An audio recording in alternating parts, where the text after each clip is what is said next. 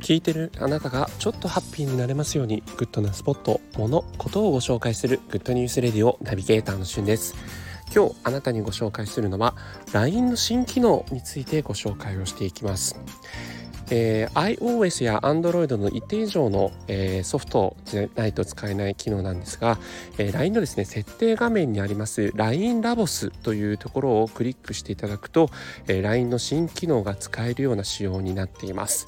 えー、例えばトークフォルダーという形でトークリストがですねフォルダーごとに分けられていて友達グループ公式アカウントオープンチャットという4つのカテゴリーにトークルームを整理できるような仕様になっています。まあ、このおかげでですね、えっと、全てというところには全てこう今まで通りこうあの LINE が来るようになってるんですが、まあ、例えば公式アカウントのものだけ集中的に見たいというような時とかそういった時にこのトークフォルダーが活躍するという形になってます。えそれからカスタムフォントという形で LINE のですね文字をなんとフォントを変えるようなことができるようになりました。えー、実際にですねそのフォントの数結構いろんな種類があるんですけれども、えー、こう手紙に書いてるようなですね、えー、書き文字のようなフォントがあったりとか、えデフォルトのその文字以外にもさまざまなゴシック体や、え変わった仕様ができることができます僕もこれ変えたんですけど結構ですねフォント変えるだけで、え LINE の雰囲気がですね一気に変わったようなそんな感じの仕様になっています。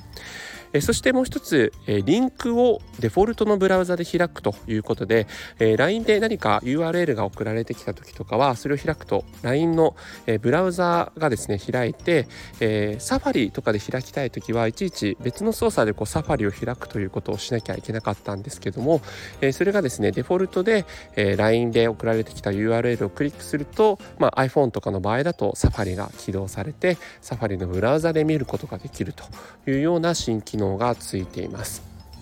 それからまだ私試してないんですが、音声検索操作というね、LINE クローバーという LINE の AI アシスタントサービスっていうのも結構使えるようになっているということなので、ま、このあたりね、結構新機能という形で、え、使ってみると、また新たな発見があるんじゃないかなというふうに思っています。えー、実際にですね、まあ、この LINE の新機能に関して、えっ、と一定のねさっき言った通りソフトが必要になってきますのでその辺りは実際に LINE の公式ページをご覧いただきたいなというふうに思っていますのでチェックをしてみてください。今回は LINE の新機能についてご紹介をさせていただきました。どんどんね LINE も進化していきますね。それではまたお会いしましょう。Have a nice day